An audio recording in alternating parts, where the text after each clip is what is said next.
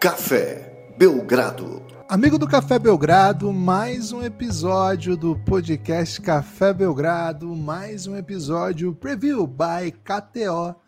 Temporada 2023-2024. Hoje é segunda-feira, 2 de outubro de 2023. Quinta-feira, também conhecido como o dia depois do dia depois de amanhã. Já teremos jogo de pré-temporada, jogo em Abu Dhabi, jogo com Luca Doncic em quadra NBA, começando os trabalhos, não sei se é bem começando, mas assim, apresentando os trabalhos com o Luca, né? Então, quem que vai falar mal? Quem for falar mal tá errado, eu sou Guilherme Tadeu. Ao meu lado, Lucas Nepomuceno. Lucas, hoje é dia de falar de um dos animais menos falados do mundo, né? Até curioso quando a cidade de New Orleans optou né, a cidade, a franquia e os donos, né, optaram por nomear sua equipe como Pelicans, porque de fato tá aí um animal que não recebe tantos comentários como até poderia. Tudo bem? Olá, Guilherme, olá, amigos e amigas do Café Belgrado, que é curioso, né, Guilherme? Porque o pelicano, ele é um animal, é uma ave aquática, né? Então, poxa, se tem alguma coisa que pode falar assim de, de amor ao mar, né? Se o homem, né, é apaixonado pelo mar, a raça humana é apaixonada pelo mar, tem essa, essa fixação e tal, é, beleza, né? Além de tudo, além de ser um, uma parada de diversão, o mar é um, um, meio de chegar a lugares, né? Um caminho, né? Que leva a muitos lugares, né? Trouxe, é. É, por exemplo, europeus ao Brasil. Né? Lá em, Acho que dá para dizer até que desde a Pangeia, Lucas, o, o mar tem tem unido as pessoas. Sim, uma grande, uma grande avenida, né? Uma avenida com Isso. pouca sinalização. Mas, cara, se você é uma piratas. ave. É, e piratas. Se você é uma ave, na moralzinha, Gibbs, pô, você pode voar. Por que, que você seria tão atraído assim pelo mar, né? Se o mar não fosse tão gostoso. Então, acho que o pelicano, Guilherme, é uma grande ode ao mar, né? É uma grande ode ao, ao banho como um todo, né? Porque uma ave aquática, para mim, Guilherme, já é um paradoxo, né? É um grande paradoxo. E talvez isso né, tenha inspirado o povo de New Orleans a escolher o pelicano, porque não deixa de ser um pouco paradoxal também, né? O pelicano, o New Orleans, né, já passou por poucas e boas dentro da NBA, já virou outra equipe, já, já teve cara de outra equipe, já, enfim, já jogou em Oklahoma, já jogou em Charlotte, né? Então é um pouquinho paradoxal, né? Você ser o New Orleans Pelicans e chega para essa temporada agora, Guilherme, com mais uma carinha assim de não me entendo muito bem, né? Não sei muito bem para onde vou, não sei onde estou, sei, as pessoas não me entendem também, né? E eu, por exemplo, não entendo bem os Pelicanos, aquele bico dele, né, Guilherme? Pô, tenho que falar aqui, né? Eu sou um grande fã da natureza. Assim, para mim a natureza é a principal é o principal motivo da existência. Isso é uma opinião minha particular, tá, Gibas? Okay. É... Mas o bico do pelicano, velho. Sabe? Ele termina bem fino, mas ele é meio colado na cara, assim. Né? Ele não é bem uma boca, ele é uma, uma parte da face, assim, como se você tivesse pegado o bico e enfiado no queixo do pelicano, da ave. Uhum. Perfeito. É um pouco. É um pouco... Assim, se confunde com um sorriso, você já notou que se confunde com um sorriso, mas. É, mas é um, sorriso, sorriso meio do qualquer. Coringa, né? Aquele sorriso, um sorriso do... irônico. É, aquele sorriso que, que talvez signifique que ele tá preparando aí um, um, é. um genocídiozinho, né? Meio como Coringa no, no Batman Returns.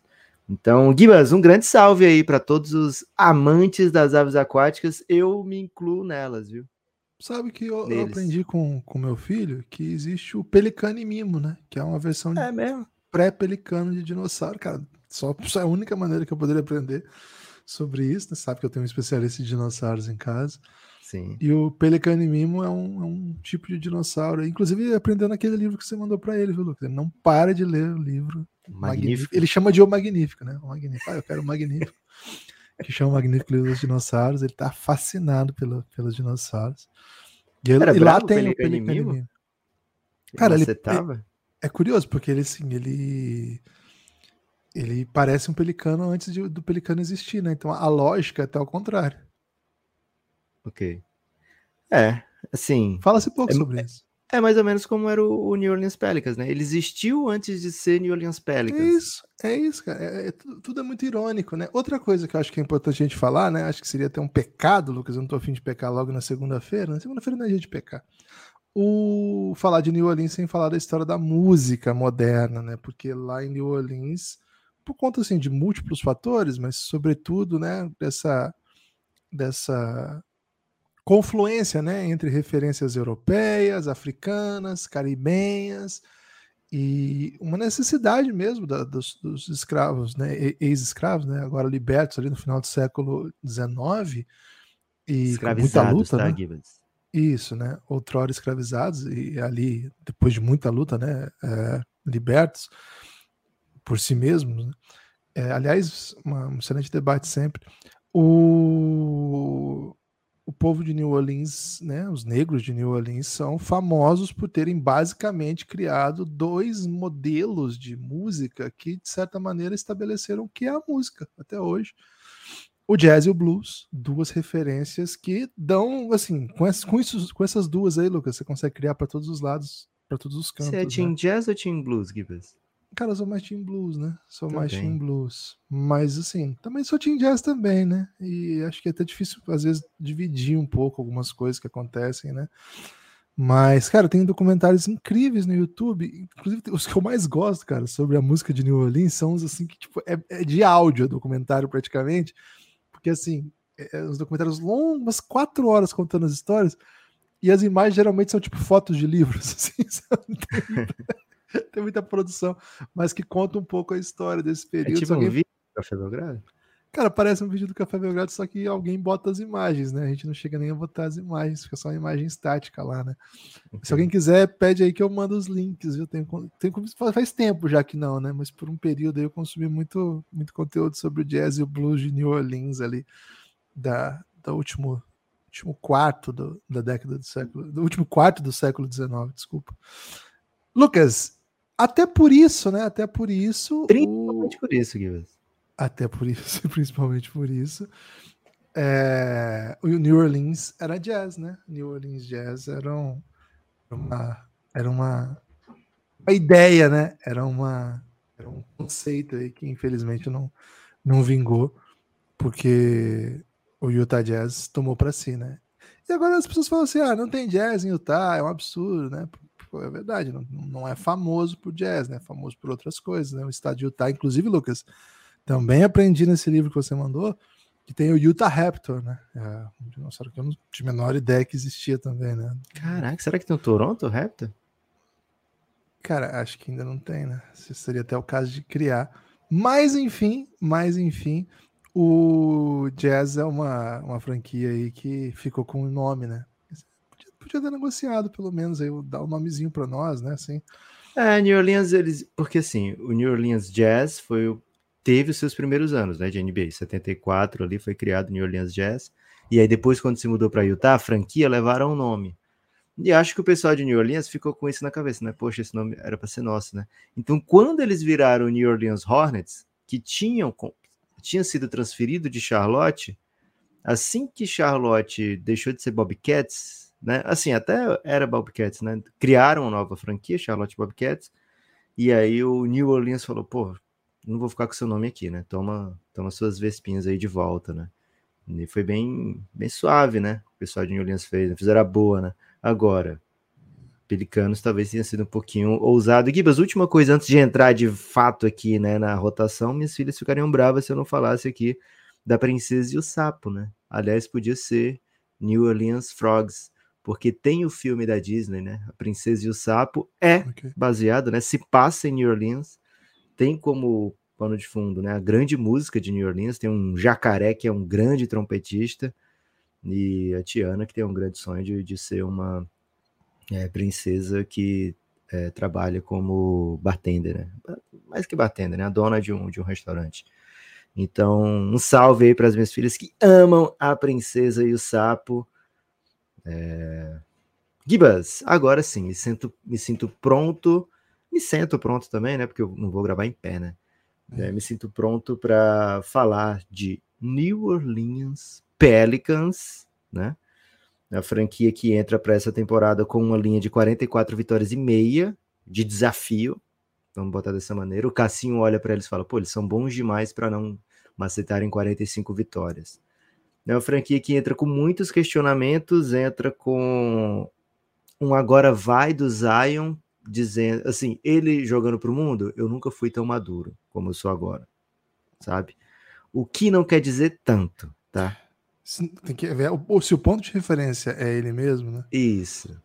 Quando alguém mete, né? Eu nunca fui tão assim, beleza, Pô, mas. É padrão pra às vezes né? você, você mexe um centímetro, assim, você tem uma mesa encostada na parede. Aí você mexe um centímetro a mesa para longe da parede, você pode dizer, essa mesa nunca teve tão longe da parede. Mas você olha e fala, pô, essa mesa tá na parede ainda, né? Um centímetro, que isso? Então, um salve aí, né, para todos os designers de interiores, Guilherme. Esses centímetros fazem tanta diferença.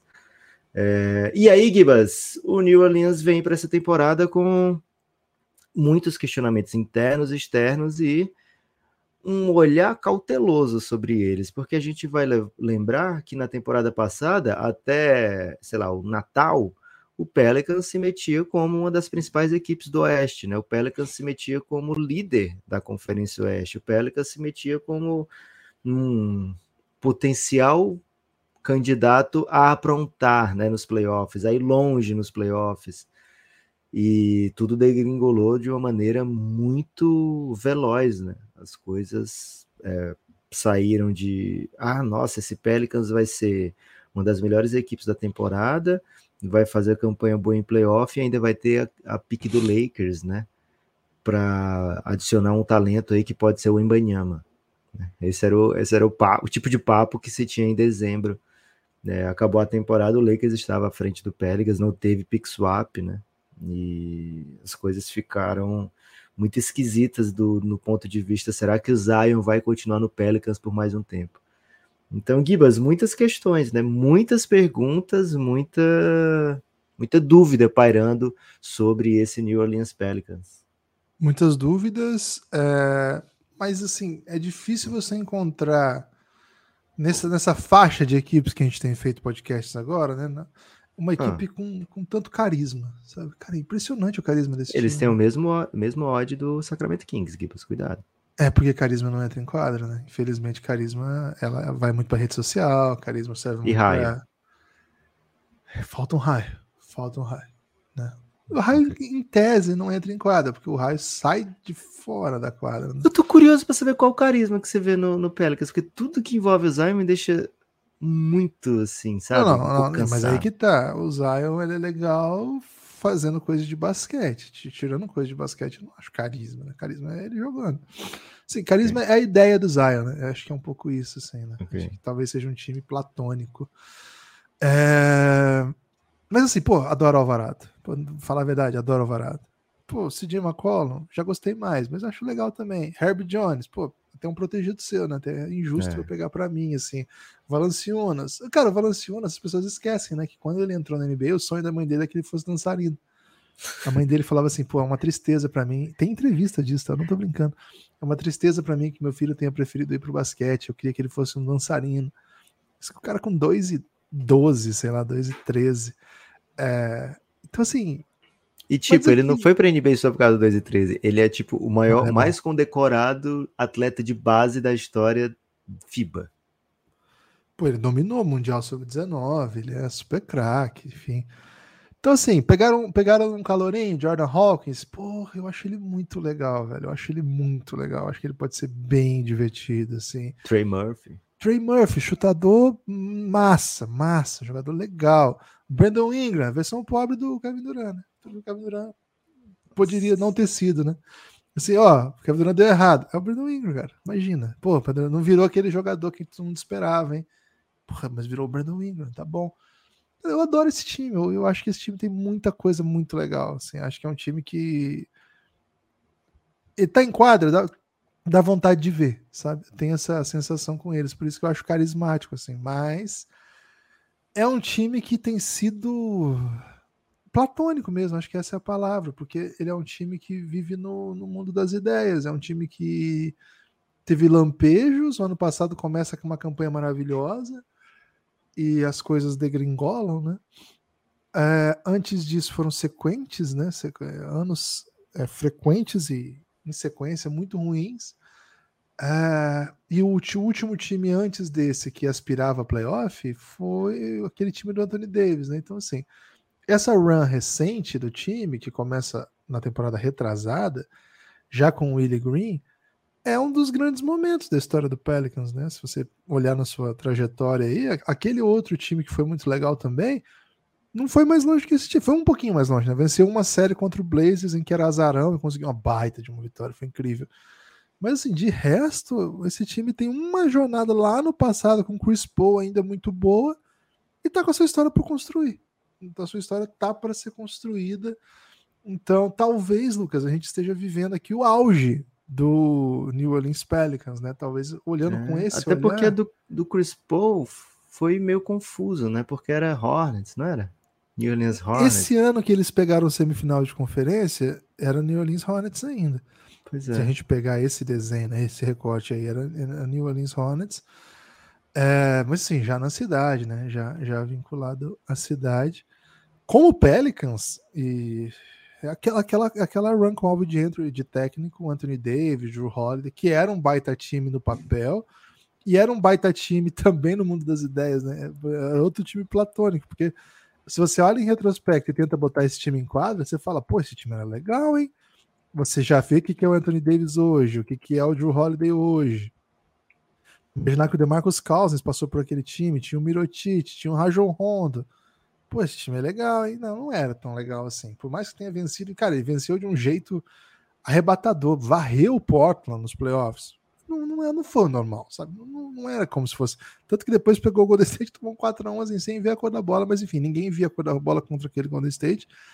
E depois a crise toda do Anthony Davis, e acabou aquele projeto. Tem um, um ano aí de, de doideira com o Stan Van Gundy, não foi até? Que não, não, não funcionou muito. E a chegada do Willie Green está tentando criar esse novo time. Se a gente pegar pensando nessa perspectiva, cara, o Willie Green está fazendo um trabalho bem digno. Primeiro ano, 36-46, com playoff. É uma campanha muito ruim para playoff, mas enfim, pegou um playoff e perdeu para o Suns. Cara, me lembro que foi uma das notícias assim, cara, o Suns sofreu um pouquinho com esse time, não era para ser tão difícil. Será que isso não está mostrando alguma fragilidade do Suns? No final, parecia que sim. Mas aquela run daquele, daquele Pelicans, né, que foi para playoff, foi bem assim, alvissareira. Foi bem. Ó, tem peças aqui que são jovens e vão evoluir. Os caras que são os, os protagonistas, né? Brandon Ingram, CJ McCollum, eles vão continuar muito bons e ainda tem o Zion para voltar. Começa a temporada com o Zion voando e o time muito bem você fala assim, bom, chegou a hora, né? É o novo dia do, do novo tempo que começou. E aí tem aquele jogo, né? Aquele jogo entre Pelicans e Suns em New Orleans, que o, Sun, que o Suns é atropelado. E no último quarto, e o Zion mete uma dunk com o jogo acabado. Ele Verdade. mete um, uma windmill lá, a galera vai loucura. Pô, agora é o Pelicans, mudou uma mensagem, não sei o que e tal. E mais ou menos por ali acabou a temporada do Pelicans. Isso aí veio a lesão do Zion muita coisa deu errado. É, o Zion jogou 29 jogos só na temporada passada. Ainda assim, temporada positiva, né? Uma temporada aí de 42 vitórias, 40 derrotas, numa conferência bem disputada. Então, assim, Lucas, acho que por hora é um time de ideias, é um time que a gente bota num papel e acha interessante, mas também acho que é um time bem difícil de ser vencido, sabe? Porque tem muitas peças, claro que depende do Zion para ser um time diferente, mas tem muitas peças ainda. Brandon Ingram é um baita jogador, CJ McCollum é um baita jogador, os jovens são muito legais. É... Tem jogador confiável, como o Valanciunas e tal. Acho um time difícil, Lucas, mas de novo, para dar o salto, né, para entrar em outro nível, precisa que a vida aconteça para Zion Williamson. Acho que isso já se mostrou uma história do presente. Então, acho que é um time real e um jogador ilusório, Lucas. Acho que o Zion, por enquanto, nos ilusiona. Mas isso pode virar, né? Isso, a gente precisa dele em quadra. É simples assim. É, o, o mais doido, Gibas, é que esse time é, viveu um, um inferno astral, né? ali entre o fim do ano, entre. Eu não sei como é que tava a lua em New Orleans. Minguante.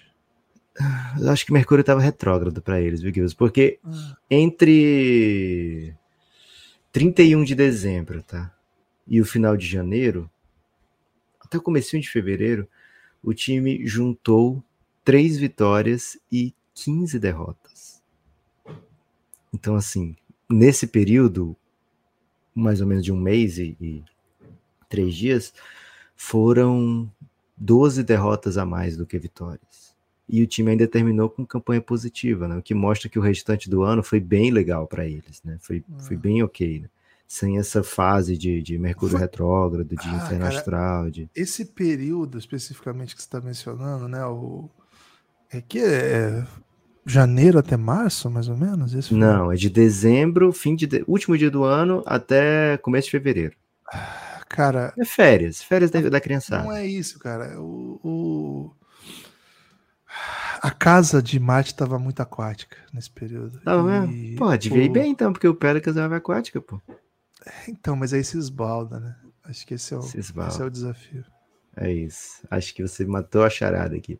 Muita muito esbalde aí por lado, pro lado do Pelicano com a casa aquática. Será que para esse ano eles vão estar preparados para isso, Gibas? Assim, é, é meio simplório dizer Zion em quadra. É, tem que, tem que ser um pouco mais. Você já pensou mais... que o planeta Terra se chama planeta Terra e tem uma parte coberta por água? Até que não penso tanto nisso. Ok. Agora eu queria saber uma coisa que eu até trouxe recentemente no, no Twitter, né? Quantas vezes por. Quantos em quantos tempos você pensa em Kiko Zambianchi, Lucas? Você trouxe isso pro podcast mesmo, né? Eu, eu preciso fazer essa questão, é uma questão que me atormenta. É, eu... Meia vez a cada dois anos? Acho que mais ou menos por isso. Se eu botar um over-under, assim, vou pensando aqui com os ambientes, acho que fica isso. 0,5 a cada dois anos. Não, tranquilo. Você já, você já me fez, você provavelmente você fez essa bet e me fez ir no over, né? Você é muito possivelmente um, uma pessoa que facilmente aí, Guilherme, é, forjaria bets e, e, apostas. Não, não, não, é meu, não é do meu feitio, né? Não sou desonesto. Operação, como é o nome da operação da CBF? Pô, não operação, sei. Ah, jogo limpo. Operação, operação, operação os amigos. É Você pensa quantas vezes, Gibas, no Kikão? Eu não penso tanto, até por isso me incomodei, né, com o fato né, de não pensar, porque eu fui apresentado a, a, uma música que eu nem sabia que era dele, era da banda Surto, que eu achei que era da banda Surto, né? E aí esses dias o Spotify me sugeriu... Em dezembro de 81? Não, essa eu sabia que era dele. Okay. Mas tem uma do, do Surto que o, o, Spotify tem um negócio de playlist agora que eles botam a música que eles querem para você, né? Tem como você tirar isso, mas eu deixei, porque eu achei legal a ideia. E aí começou a tocar essa música, velho. Eu falei, caramba, eu, eu me lembro dessa música, né? Pô, de quem é essa música? Até que eu reconheci, né? Que era o Surto.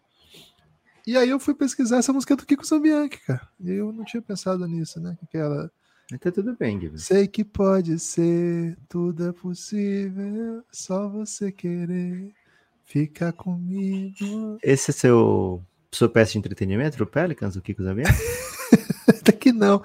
Acho que eu tenho mais, eu tenho mais carinho pelo Pelicans. Só precisava trazer esse tema, né? Então, assim, acho, Lucas, que é um time. que precisava mesmo. Ah, talvez não precisasse. Fazendo exame de consciência. Auto... Tem que ser autocrítico, né? Mas assim, Lucas, acho que é um time montado muito no. Pô, tem um cara bom disponível. Vamos, vamos pegar esse cara. Acho que foi assim com CJ McCollum, acho que foi assim com Valanciunas.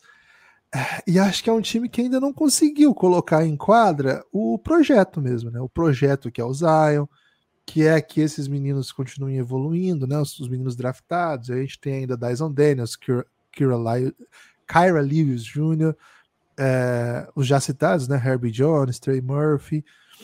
É, a gente ainda não viu assim esses, esse, esse projeto do, do você constrói com força a partir do draft esses são o centro da franquia, esses caras são referência. Na verdade, você tem a, a, essas oportunidades que vocês conseguiram.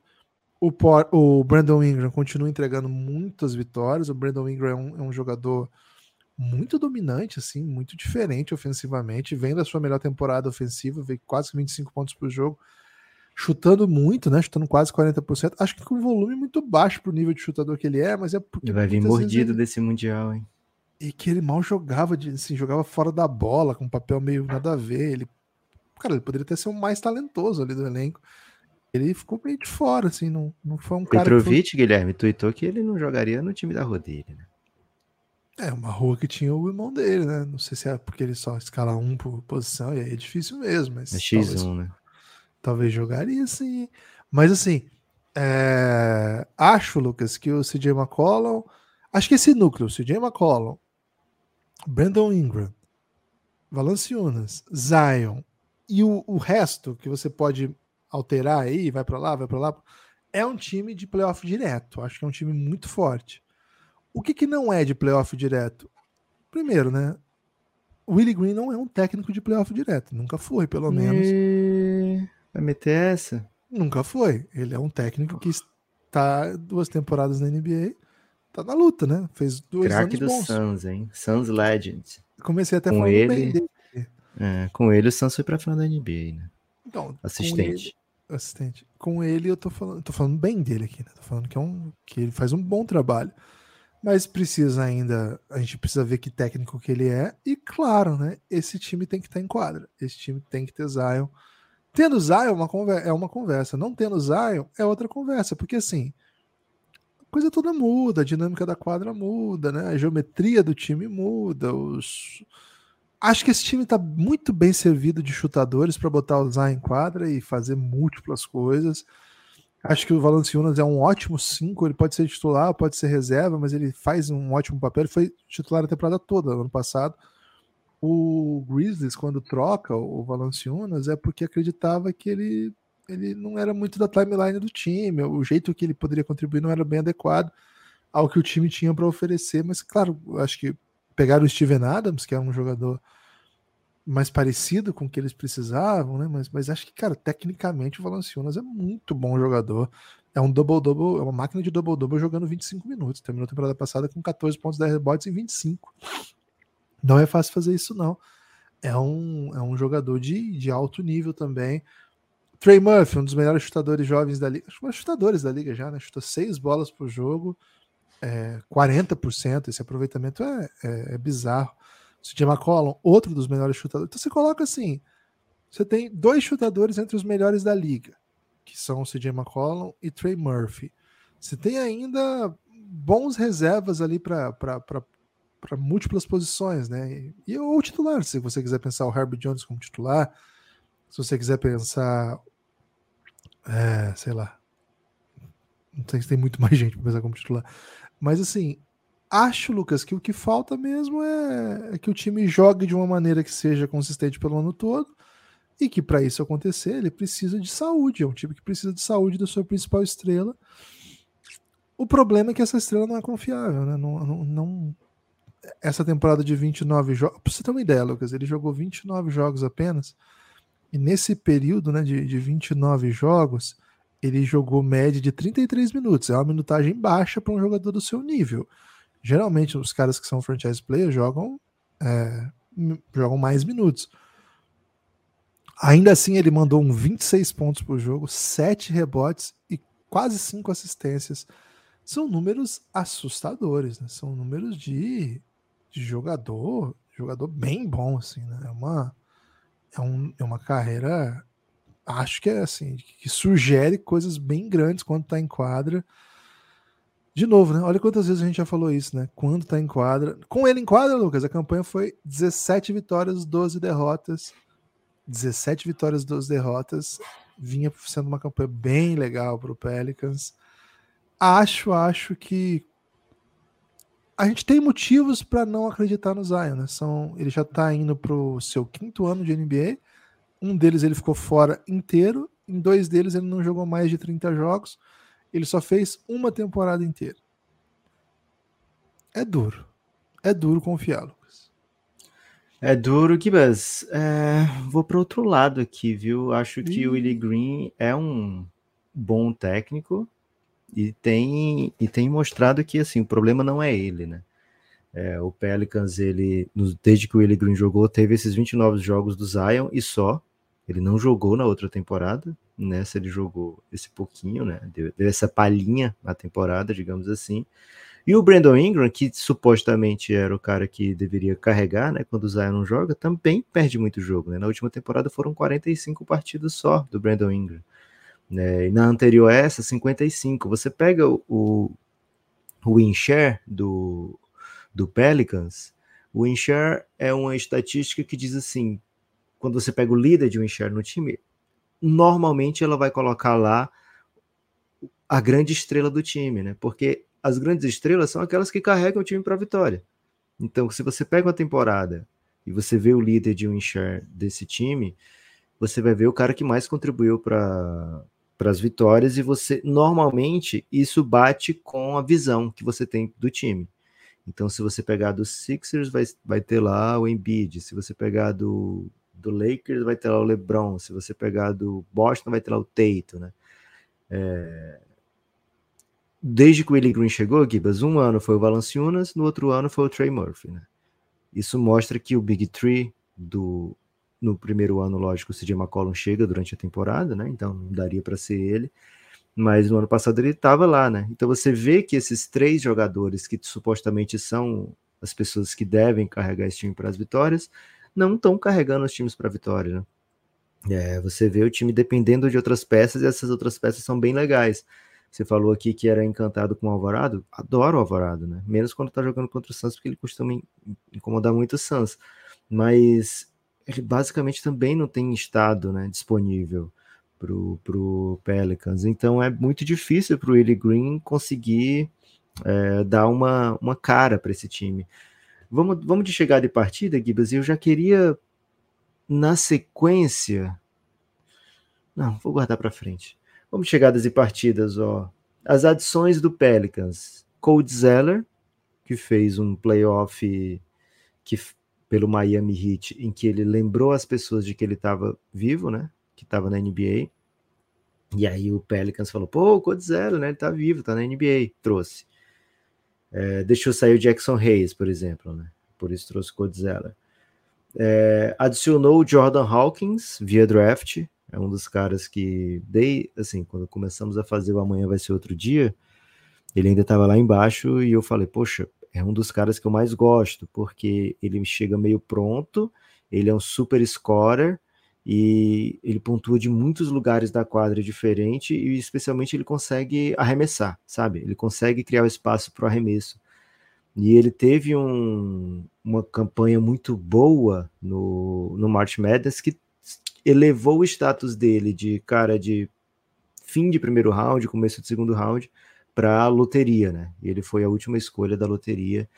E é um cara que acho que o Pelicans fez muito bem em adicionar é, essa trinca de jogadores jovens que podem fazer a dois, a três do Pelicans, em alguns casos até a quatro.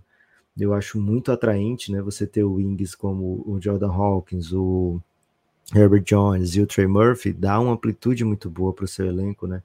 Que você pode jogar esses três ao lado do CJ McCollum, você pode jogar esses três com o CJ McCollum e mais alguém é, na armação, você pode jogar esses três mais o Brandon Ingram, então, ou pode jogar dois desses três o tempo todo, né?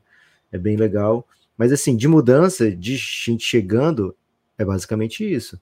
Saindo teve o Josh Richardson e o Garrett, Temple, são dois jogadores já mais para lá do que para cá, né? Não são jogadores que vão mostrar muita coisa nova. Né? E aí renovou com Herb Jones num contrato que eu achei sensacional, quatro anos, 54 milhões, deixa o Herb Jones sob seu comando por muito tempo, num contrato muito team friendly, né? Qualquer time da NBA curtiria ter um Herb Jones nesse tipo de contrato. E renovou com o EJ Liddell também, um contratinho de três anos, muito baixo, por volta do mínimo todo ano. É um cara que eles draftaram no passado e basicamente não usaram ainda, mas tem essa possibilidade de utilizá-lo né, durante essa temporada. E Gibas continua achando que esse Pelicans peca por não trazer alguém que, que é até sacanagem falar isso, porque os três jogadores que o Pelicans tem intenção que carreguem a bola, né, que, que organizem o jogo, sejam esses três principais. Mas não era o que eu queria ver, sabe? Eu queria ver alguém que fosse capaz de tomar decisões por eles. Então, se o Pelicans tiver um jeito de trazer o Malcolm Brogdon, acho que caberia muito bem aqui nesse time. Se o Pelicans tivesse a ousadia de ter trazido o Mike Conley de outro, em outra condição, né? Você faria um bem danado aqui, né? Alguém que você coloque ao lado desses caras e diga, não, peraí, pô, vamos dar uma segurada aqui. Não uma segurada na velocidade do jogo, né? Mas uma segurada nesse um contra um que vocês fazem tanto, né? Vamos, vamos pensar numa coisa diferente que não seja um isolation. E acho que o Pelicans tende, tenderia a ir bem com mais um ball handler. Não estou encantado por esse time do Pelicans pela, pelas multifacetas do time do Pelicans. Normalmente é uma coisa boa você ser multifacetado dentro da NBA, você ter várias é, alternativas, mas eu acho que essas multifacetas do Pelicans não são bem alternativas, são diferentes identidades do time. E acho que isso que pega muito para que esse time não consiga dar esse passo além, né? Para que esse time deixe de ser um pouco teórico e passe a ser na prática. Gostou das chegadas e partidas do Pelicans? Eu acho que ficou mais ou menos no mesmo canto. O, a baratinha voou e voou e caiu na boca do fulano. É, a baratinha não foi muito longe, não, né? acho que o. Okay.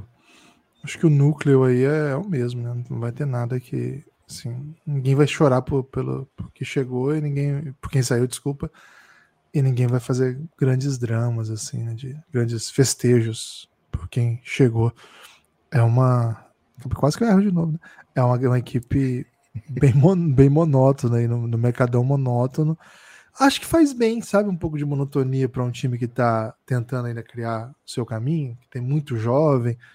Não é um time que precisa de chacoalhos, né? Acho que é um time que precisa de estabilidade mesmo, precisa de que as suas estrelas joguem e precisa que a assim, precisa que quem tem que dar o salto continue dando, né? Que são os, os casos dos, dos recém-chegados.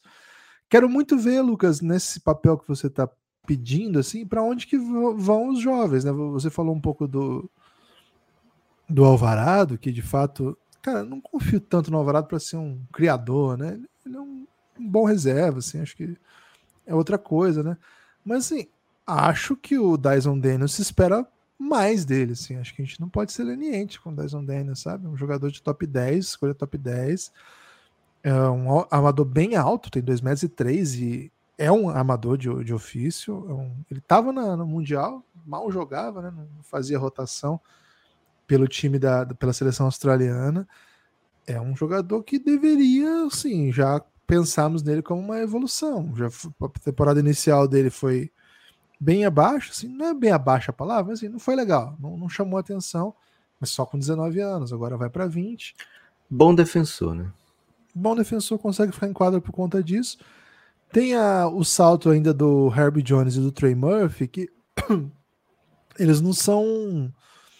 Acho que quando você quando você drafta um jogador desse e ele começa a render tão já, acho que é, limit, é limitador você já colocá-lo como um especialista. No caso, os dois são tão acima naquilo que fazem, né? O Herbie Jones é um, um, um dos melhores defensores da liga já, com 24 anos, e o Trey Murphy, Trey Murphy é um dos grandes chutadores da liga já, com, qual a idade dele? 20, 23. 23. 23. Ele, Gibas, ele quase teve 50, 40, 90, né? Faltou um pouquinho Cara, de, de arremesso insider. Porque o 40 e 90, que acho que são os mais difíceis, ele meteu. É, e aí faltou 50. Né? É, não, não, conclui tão bem de próximo assim. Nem tem tanto, na verdade, né? Tem pouco volume ali de drive, coisa assim. É, assim, é um jogador. O Trey, o Trey Murphy, né? Eu citei já o, o o Herbie como um ótimo defensor, o Trey Murphy é um ótimo chutador. Então você tem dois jogadores desse nível que você draftou, você está desenvolvendo, ele está rendendo. Acho que é ótimo ter jogadores assim, é o que a liga usa e mais precisa. E esses caras, assim, eles não ficam um dia desempregados. Se der uma louca no, no Pelicans, eles falam, ah, não quero mais esses caras. Eles não ficam um dia sem, sem um monte de time atrás. Agora, eles são novos ainda, né? Tem um potencial imenso para ver o que, que esses caras podem ser.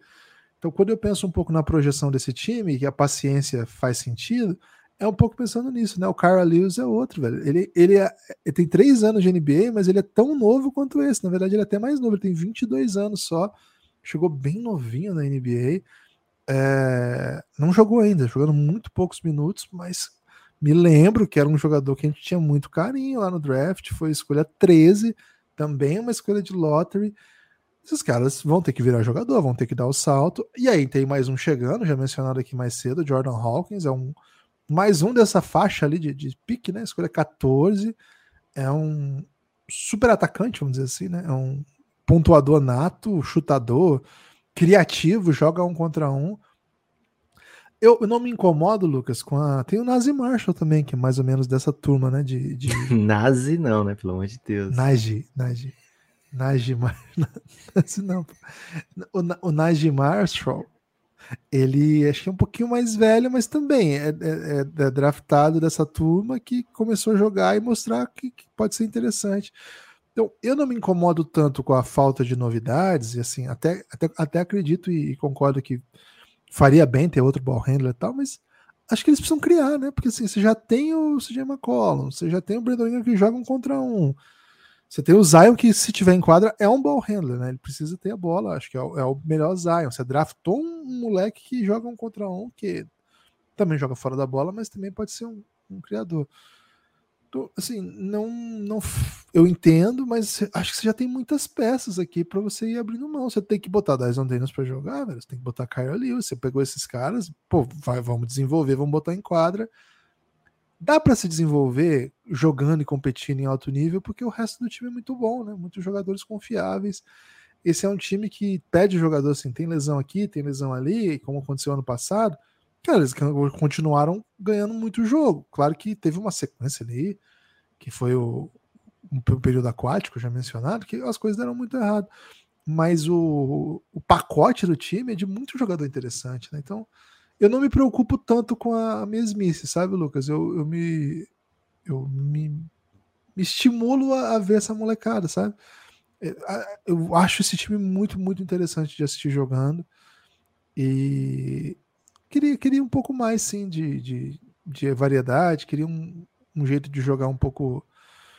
Porque muitas vezes não é você aproveitar a velocidade e jogar um contra um para criar vantagem. Muitas vezes é o Hero Ball mesmo, né? Que você vê acho que isso não é legal. Assim, eu, eu acho que o, você apostar tanto na sua estrela, que nem é tão dominante assim, né? Não é o Luca, não é um Hero Ball do Luca, né? Hero Ball do Ingram, Hero Ball do CJ McCollum, é, um postezinho baixo forçado pro, pro Valanciunas. Não é tão legal quanto você ter alternativas, né? Por isso que eu peguei um pouquinho no pé.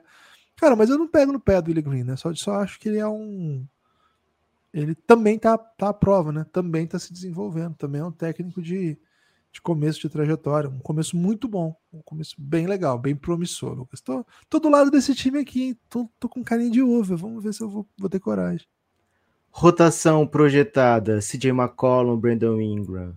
E aí, ou Trey Murphy ou Herb Jones. O Trey Murphy deve ficar fora até, sei lá, no mínimo até metade de novembro no máximo até metade de dezembro, mas sendo Pelicans, quem sabe, né? O Zion, ele, duas semanas para ele vira quatro meses, sem meme, né?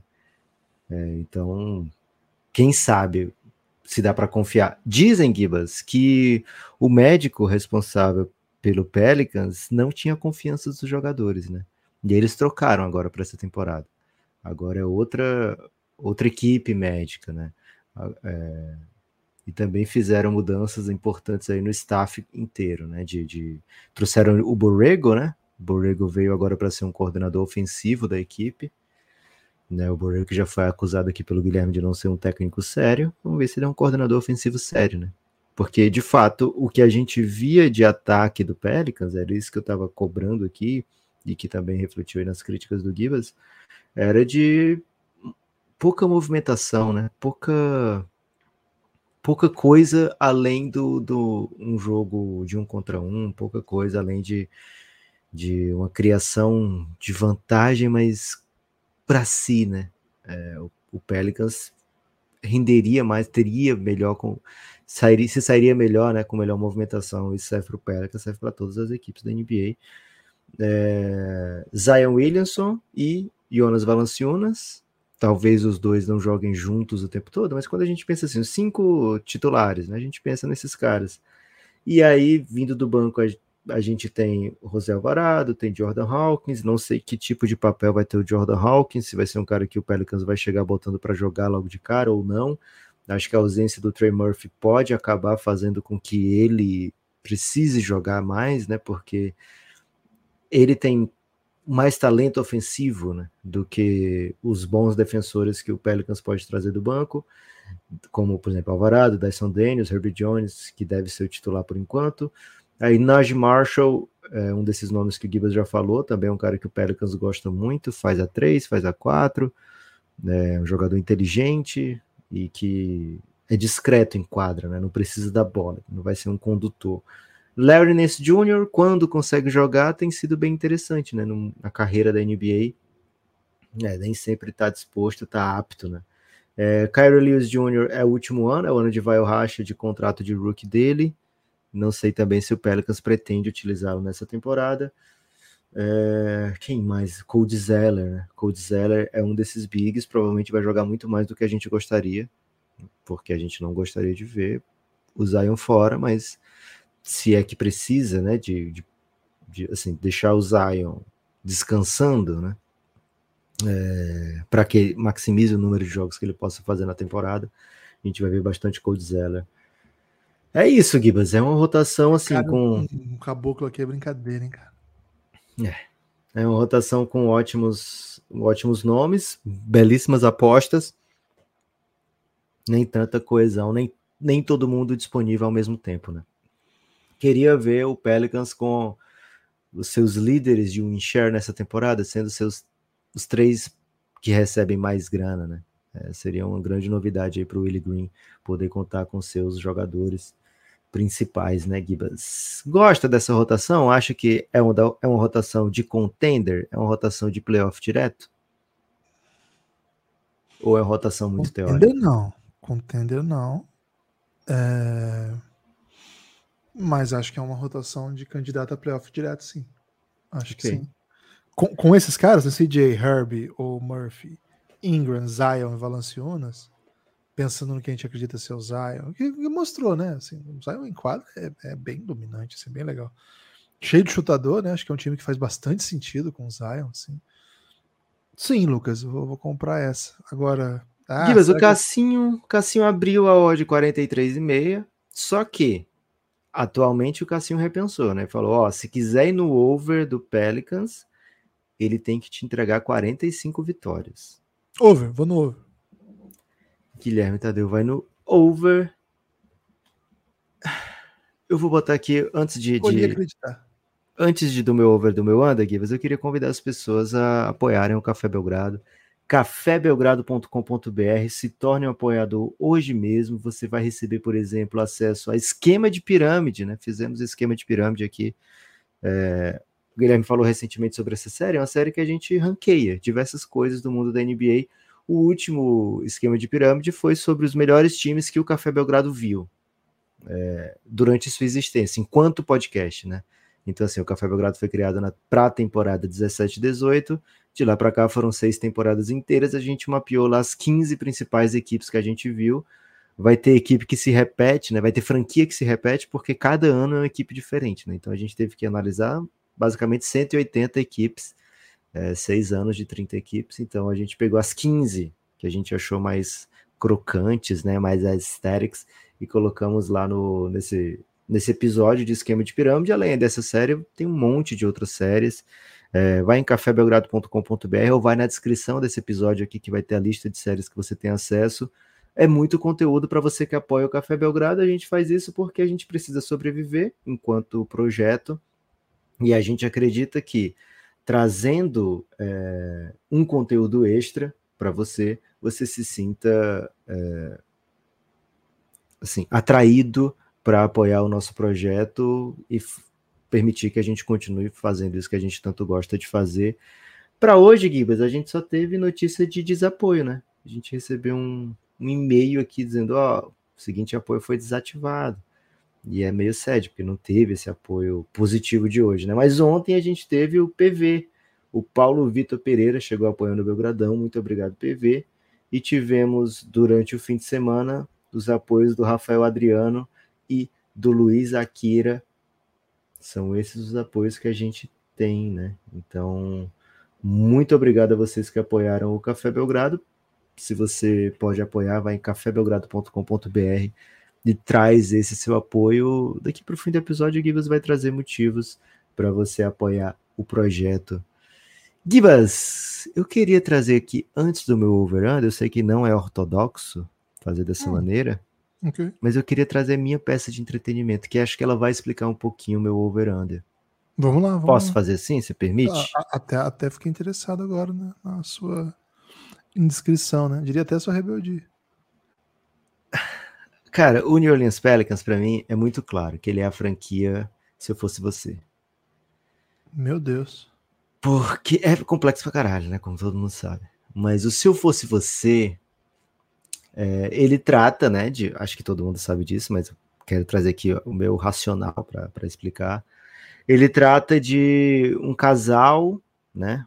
Um, uma equipe, digamos assim, que vive junto, mas que assim, um não entende o outro, né? A ponto de um achar que o outro vive na mamatinha, né? E por achar que o outro vive na mamatinha, eles metem um, ah, se eu fosse você, né? Como ia ser legal. E aí eles são punidos pelos deuses do se eu fosse você, como já aconteceu em outros filmes, e trocam, né? Mentes trocando de corpo. E um vai ter que ser o outro, né? E isso causa, Guilherme, todo tipo de problema, né? Porque um não sabe bem fazer a função do outro, é, e o que prova que eles não fazem tão bem assim a função que eles deveriam fazer, Guilherme, é que com pouco tempo de um fazendo a função do outro, um tá fazendo melhor a função do outro. Concorda? Acho que essa é a ideia do filme, né?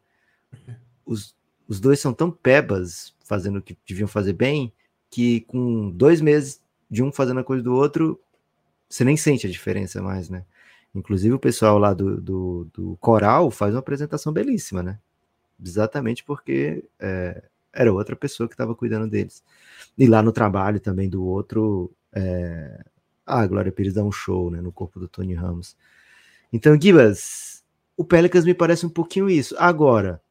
Grande atriz, essa... Glória Pires. Porra. Vai ser um Se Eu Fosse Você ou um Se Eu Fosse Você dois? Porque esse é o X da questão, né? Se for um Se Eu Fosse Você, você convive né, com, as, com todas as contradições, com todos os problemas que apresenta, mas no final você é recompensado, né, Guilherme? É uma belíssima peça de entretenimento, né? Termina com uma versão de Beethoven que, pô, Beethoven assinaria, né, com, com, com tranquilidade, né? Assinaria alguma coisa. É, e o Se Fosse Você dois, você não tem nenhuma memória do que foi o Se Fosse Você dois. Você tem alguma memória do que foi o Se Fosse Você dois, Guilherme? Se você não, não parar para para abrir o Google e lembrar que tem uma cena de uma piscina, né? Alguma coisa assim. Não, não tem. A verdade é essa. Você vê e esquece. Eu vou no under, Givas, porque eu tô achando que o Zion tá carregando. Assim, a ideia de Zion tá carregando o Pelicans para um se eu fosse você dois. Por isso que eu vou no under aqui. Ok. É, difícil. É, achei que ia aparecer em algum momento, se eu fosse você, né? Um grande, grande obra do cinema brasileiro, mas honestamente, Lucas, não estava achando que ia aparecer aqui nesse, okay. nesse momento né, específico aqui. Achei uma, um movimento corajoso até da sua parte, né? Achei um. Achei um... Coragem é meu, meu apelido, Guilherme. Tô metendo o Luca Doncic aqui, meu apelido. Aliás, não... Lulu 77, né? É Se ele, eu vou dar, vou dar uma semana pro, pro Don't botar Lulu 77. Se ele não botar no Twitter dele, eu botarei Lulu 77 no meu nome. Aonde você vai botar o Lulu 77? Só no Twitter. Ver? Como assim? No Belgradão vai ser Lulu 77? Daí? Não, no meu nome. Porque eu sou Lucas, né? Eu posso ser ah, Lulu 77. ok, ok. ok. Não tava, não tava indo muito por, por, esse, por esse caminho, não. Lucas, cara, você, você me colocou numa situação complicada, né? Porque você traz um clássico e, e eu, honestamente, é. eu tava. Eu tava em outro momento, assim, né? é, mas você tem que botar alguma coisa que represente seu over aqui, né, Gui? Você foi é no isso, over. É isso. Você mostrou cara, confiança. E eu acho, eu aposto, né? Eu até colocaria como opção aqui um disco. Acho que é a primeira vez que eu tô trazendo um disco. Acho Opa. que eu trouxe outras menções musicais, né? Mas acho, Lucas, que esse aqui, né, que esse Pelicans desse ano, é aquele disco da Cássia Eller, Veneno Antimonotonia, que ela canta só música Hum. do, do Cazuza. Cara, esse disco é, é um bom disco, é um baita disco. Como, como vai dar errado Cassiela cantando Cazuza? É isso que eu ia dizer, tipo, ó, talvez a maior cantora brasileira, mas uma das maiores cantoras brasileiras, e talvez o maior ou um dos melhores compositores de- do rock brasileiro, tá? Cantando músicas assim, né? Pô, é bem difícil que dê errado de fato. E é um disco, porque você ouve de cabo a rabo, e claro, claro que tem momentos de, de emoção, tem, tem momentos de. de tudo, né? É uma experiência completa esse disco. Tem músicas que eu adoro, né? Que são clássicos, né? Até até acho assim que, por exemplo, todo amor que eu ver nessa vida é o Zion, né, dessa, desse, desse disco. Acho que, por exemplo, Blues da Piedade é o CJ McCall. É o né? Zion desse disco porque tá sempre arranhado, você não consegue ouvir, você quer ouvir. Começa bem massa e daqui a pouco arranha e volta pro começo. pode ser, pode ser. Preciso dizer que te amo, né? Uma das grandes faixas Nossa desse Senhora. disco. Agora, por exemplo, pro Dia Nascer Feliz, não gosto, adoro a música, mas a versão eu não gostei tanto. Não achei que não, não pegou. E acho, Lucas, que é um disco que mostra bem assim, cara, daqui a pouco vai vir, vai vir uma coisa muito grande, sabe? Daqui a pouco vai vir um clássico. Daqui a pouco vai chegar, vai ser um negócio assim, pô, olha o potencial da Cássia. Olha o que ela tá entregando com esse repertório. Olha. E aí, dois, dois discos depois, vem o Com Você Meu Mundo Ficaria Completo. E logo depois desse vem o Acústico MTV, que é o.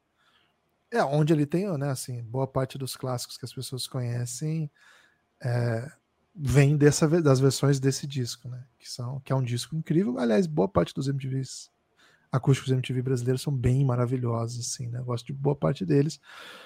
Esse disco, Lucas, o Veneno Antimonotonia, ela faz em homenagem ao Cazuza porque ela tinha acabado de. Acabado não, né? Mas ela tinha ficado muito famosa no Brasil, né? Foi a, a, a música dela que estourou foi Malandragem, né? Num disco anterior ainda. Ela tinha feito Malandragem do Cazuza, né? Uma versão aí do, do Cazuza Barão Vermelho. E, e ficou bem legal, ficou bem bonita, né? É o disco Malhação 90. usou, lembra aqui? Usou. Pro Fernando Rodrigues, eu acho. E era, e era a versão do acústico ou era a versão original? Você lembra? Talvez ainda isso. seja um H. Era original.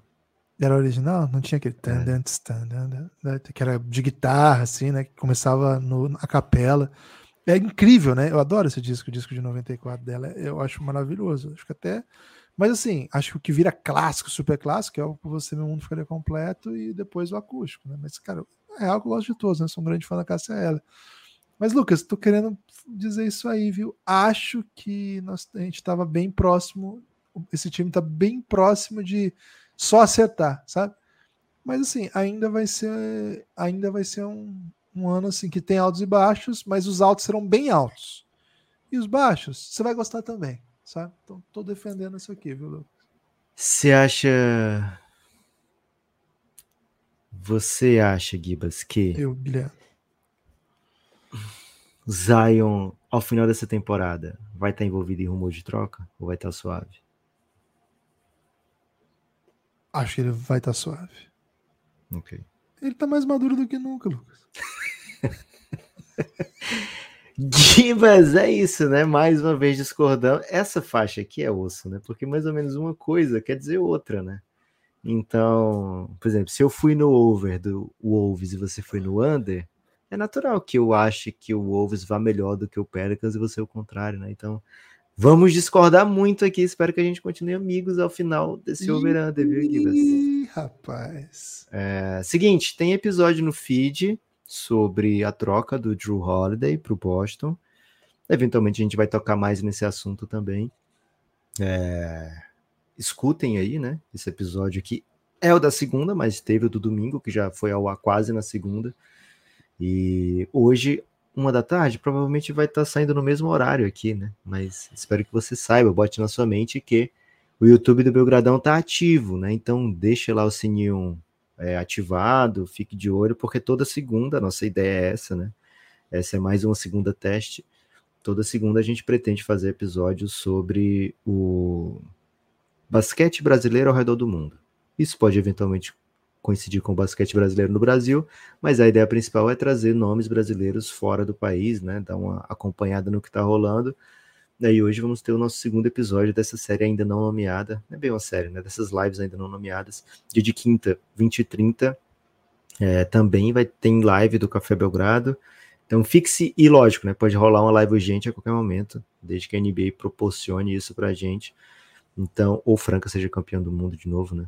É, então fiquem atentos aí no YouTube também do Café Belgrado. Gibas, prometi para a população que você os convenceria de apoiar o Café Belgrado e que não seria só porque estamos sangrando, estamos é, à beira de um colapso, né? Seria por outros motivos também. o Café Belgrado é um projeto de mídia independente que estruturou seu, as suas recompensas mediante assim oferecer a, aos nossos apoiadores né, motivos racionais e objetivos, né, de prazer de, de ter acesso a coisas que não tem por apoiar o Café Belgrado. Então nós criamos uma comunidade, né, um, um plano de financiamento coletivo que está distribuído em séries exclusivas para apoiadores. E hoje eu vou te convidar para ouvir a série sobre Luca Doncic, chama The Next Dance. É uma série exclusiva para quem apoia o Café Belgrado, em que a gente conta a vida do Luca, a vida do Luca Doncic a gente começa lá na Eslovênia ainda e vai contando passo a passo até ele chegar na NBA. Já chegamos na NBA na nossa série e vamos avançando, né? Tem, acho que já estão seis episódios disponíveis. Então é bem legal. Essa é uma das séries né, que você vai ter acesso. São outras tantas. Eu peço que você entre aí cafébelgrado.com.br ou vai na descrição desse episódio que você vai ter acesso a tudo que você está perdendo por não assinar o conteúdo do Café Belgrado cafébelgrado.com.br. Assine hoje, hein? Assine hoje cafébelgrado.com.br. Nesse endereço você assina, pode ser Pix, pode ser cartão, você desbloqueia todo o conteúdo. E, cara, você já sai ouvindo nesse podcast mesmo, nesse, nesse aplicativo mesmo, cafébelgrado.com.br. Esse é o caminho para você ficar informado, ter entretenimento e esquentando, porque a temporada da NBA já chegou. A verdade é essa, a temporada da NBA já chegou, Lucas, chegou ao ponto de o Shams e o Hoje estarem brigando aí para ver quem dá a primeira notícia que o Harden não apareceu lá no Media Day lá do, do Philadelphia, hein? É isso, né? Hoje era o dia que as equipes, né, é, chegam para bater aquelas fotinhas, né? E o Philadelphia não viu a chegada do James Harden porque ela não aconteceu. A última aparição pública do James Harden foi promovendo uma festa cheia de cartazes e, e esses cartazes dizendo que o Daryl Morey é um mentiroso e muita dança, né? Muito, muito requebrado. Cara, NBA entretenimento, né? 24/7, 24/7. Gibas, algum destaque final?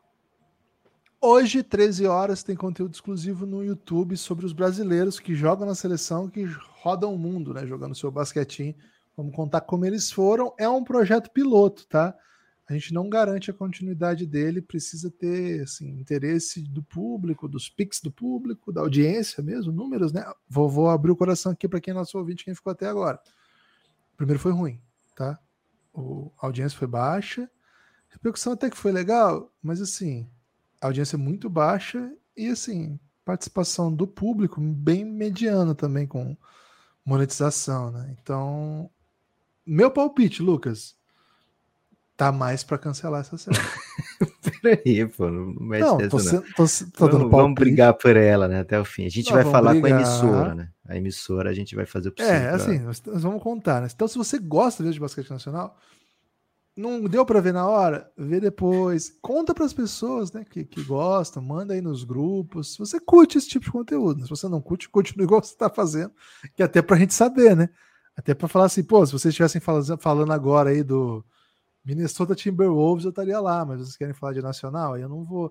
Porque o Café Belgrado ele é um podcast que não quer ser só de NBA, mas ele é focado em NBA.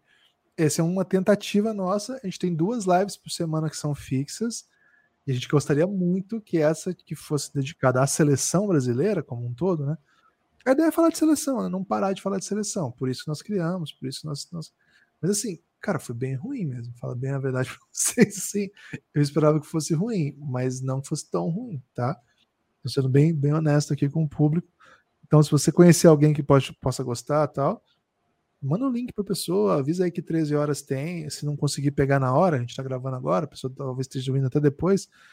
É, ouve lá depois, né? Dá, dá, essa moral aí, ajuda a divulgar. Toda segunda tem, toda segunda às 13 horas, falando da seleção brasileira de basquete, passando por jogadores da masculina e da feminina que jogam, que são jogadores de seleção. O que, que eles fazem quando não estão na seleção, né? A ideia é um pouco contar essa história. O começo, muita gente elogiou, como quase tudo que a gente faz de basquete nacional, muito elogio e pouca audiência. É uma coisa que acontece. Não é incomum. Tem destaque final, Lucas? Sim, Giba, sem o destaque final, sim. Um salve para todos do Giannis, o grupo institucional de apoio negando o nosso inimigo, o sono. É um grupo do Telegram para apoiadores do Café Belgrado, né? Você vai em cafébelgrado.com.br. A partir da segunda faixa de apoio, todas as outras, é, da segunda para cima, né? Todas são te fazem entrar no Giannis, que é esse grupo do Telegram do Café Belgrado. Giba, estava dando uma olhada hoje e eu juro a você, essa, esse fim de semana eu tive uma conversa muito assim sobre o futuro da minha filha e ficou meio que que ela se interessa por programação, tá? Okay. E hoje no Giannis, cara, parece um, assim, nem falei isso no Giannis, mas o Vitor Augusto estava lá trazendo um curso para alunas é, de meninas programadoras, né? Então o Giannis, Guilherme, me parece que adivinha tem, tem tudo que você precisa na vida. Eu não sei que doideira é essa, mas lá no Giannis, Grupo Institucional de Apoio ao Nosso Amigo, o Sono, é o melhor grupo, é o melhor lugar para você estar. Um salve a todos que formam essa belíssima nação de gianistas e muito debate sobre Lucha também lá hoje, viu, Guilherme? Muito defensor. O Corinthians só perdeu desde que o Lucha foi demitido, né? E eu não vi você dar uma palavra sobre isso até agora. É então, queria deixar isso claro, né? O, o Giannis te faz refletir, te faz ser feliz. O que me intriga é que não tem um não corintiano feliz com a troca do Luiz. Todos os que não são corintianos estão muito tristes com a saída do Lucha, né? Já os corintianos, até conheço corintiano que acha que foi um exagero, mas assim, a ampla maioria que eu conheço está bem satisfeita com a mudança que vai dar tempo ao tempo, né? Deixa, eu, deixa o mano trabalhar. Amanhã tem, hein? Em Fortaleza, Corinthians e Fortaleza. Vamos é amanhã segurar... já? Não é quarta? Amanhã, não, é terça. Okay. Vamos segurar um 0x0 e torcer pro Cássio pênalti, porque uns dois nós vamos errar, porque nosso time tá numa péssima fase. Valeu, forte abraço e a gente se vê.